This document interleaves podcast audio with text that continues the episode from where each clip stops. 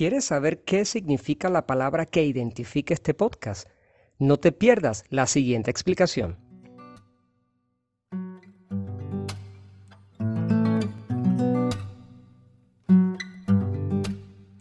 Hola, soy Alfredo Fermín, un cura apasionado por los temas bíblicos, y esto es Biblos Podcast, para todos los que quieran recorrer conmigo el maravilloso mundo del libro de los libros. Bienvenidos. Es una palabra griega que significa libro. Había una localidad llamada así, Biblos, que era donde se fabricaban los papiros que servían para escribir Luego en otro audio te explicaré la diferencia entre un papiro, un pergamino, cómo se hacían estos materiales de escritura, cuáles eran los, llamados materiales escritorios, la evolución de la escritura bíblica. Por ahora vamos a conformarnos con saber que biblos significa libro y que de ahí viene nuestra palabra Biblia.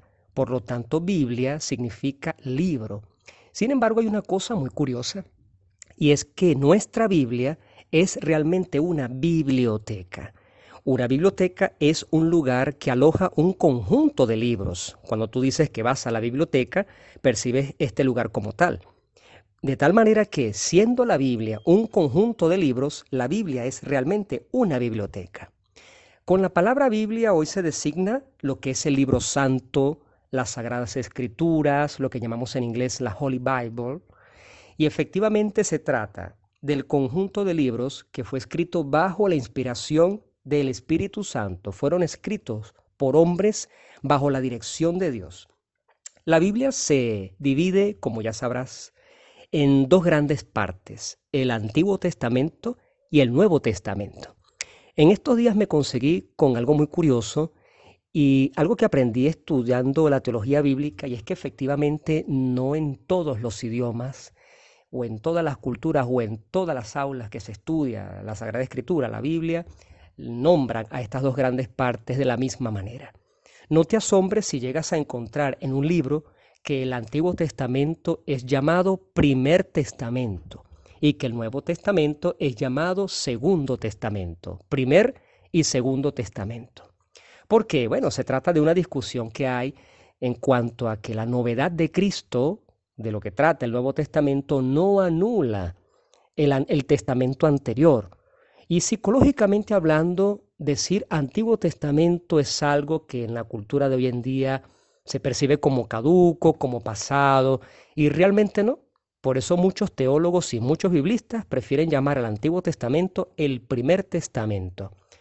El Segundo Testamento no menoscaba la importancia del primero en ese sentido. Testamento es una palabra que podemos traducir también como pacto, como una alianza, pacto de que el pacto que tuvo Dios con los hombres es simplemente una denominación convencional, algo que nosotros colocamos para entendernos nada más, pero no es un nombre que viene de la misma Biblia. En la, Biblia no aparece que hay que llamar al Antiguo Testamento Antiguo Testamento y al Nuevo Testamento Nuevo Testamento. ¿En qué consiste entonces el Antiguo Testamento? Sabemos que existe una primera parte que explicaremos de una manera más detallada en otro audio, llamado el Pentateuco, compuesto por los cinco primeros libros de la Biblia. En fin, se habla de la creación del mundo hasta la venida de nuestro Señor Jesucristo. Ese es el Antiguo Testamento.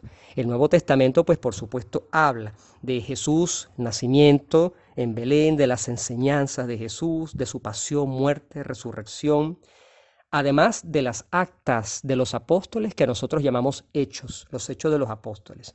Están las cartas de algunos de ellos y finalmente el libro del Apocalipsis, del cual espero muy, pero muy pronto realizar una serie, realizar una temporada de algunos capítulos, de algunos episodios, para explicarte una cosa maravillosa.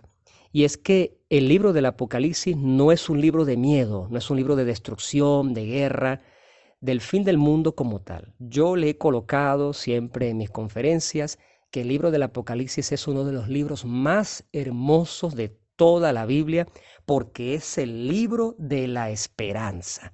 Les doy este abreboca, este pasapalito para que puedan disfrutarlo cuando enfrentemos este argumento con mucha emoción y con mucha fe, por cierto. Pues bien, ¿Cuántos libros tiene la biblioteca sagrada, la Biblia? Se dice que son 73 libros y eso es cierto, con algunas diferencias en el contaje con respecto a varias situaciones que tenemos en el Antiguo Testamento, como por ejemplo, aunque no es materia de este audio, cómo se considera el libro de las lamentaciones, unido este libro al profeta o separado del profeta Jeremías. Pero bueno, en fin decimos que son 73 libros en el Antiguo Testamento 46 y en el Nuevo Testamento 27 libros. Pero hay algo curioso. Los protestantes, que también son cristianos, pero no católicos, aceptan solamente 65 libros. No aceptan, por ejemplo, en el Antiguo Testamento, ya hemos dicho que nosotros aceptamos 73, no aceptan el libro de Tobías, el de Esther, los dos libros de Macabeos, el libro de la sabiduría, el libro del eclesiástico, por razones históricas que enfrentaremos en otro momento. Por lo tanto, mientras nuestra Biblia católica tiene 73 libros, te repito, el protestante tiene 65. Esto no significa que una Biblia protestante no se pueda leer, simplemente que algunos libros no están. Yo aconsejo, por ejemplo, la lectura de una Biblia llamada Dios habla hoy, que es interconfesional. Interconfesional significa que es realizada, traducida, editada por diversas denominaciones cristianas alrededor del mundo.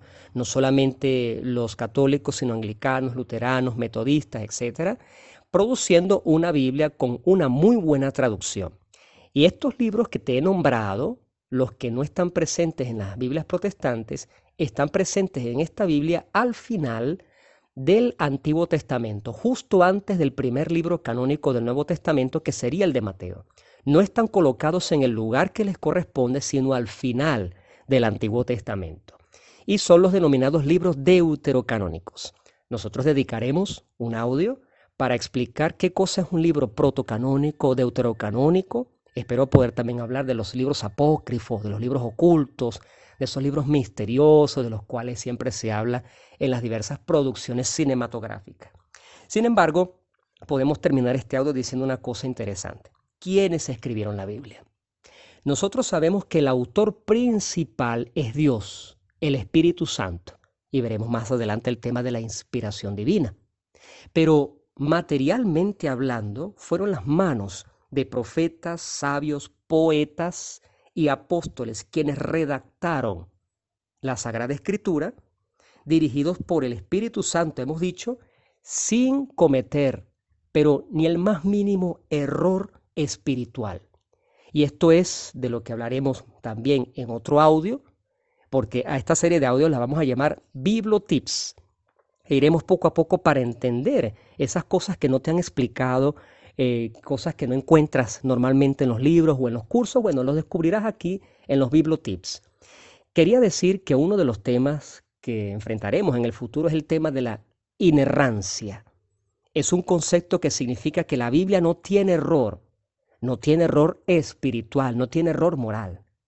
Por supuesto que la Biblia no es un libro científico, no es un libro para aprender acerca de la naturaleza o de la sucesión natural de las cosas, te doy un ejemplo.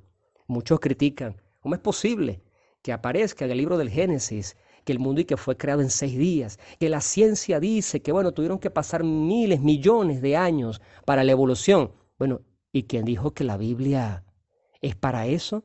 Para verificar todas las concordancias científicas que tenemos hoy en día. No hay contradicción, no hay contradicción. Yo siempre le digo a las personas, bueno, pero es que tienes que leer todo el Antiguo Testamento y darte cuenta lo que dice allí. Dice que para el Señor Dios Todopoderoso, un día, un segundo es como mil años y mil años como un solo día en su presencia.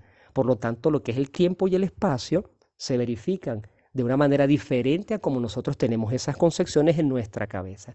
Pero de estas cosas hablaremos en otro momento. Por ahora nos conformamos, resumiendo este podcast, diciendo, Biblos significa Biblia, que significa libro, pero nuestro libro sagrado es realmente una biblioteca dividida en dos grandes partes que nos hablan de la historia de nuestra salvación. La paz sea contigo.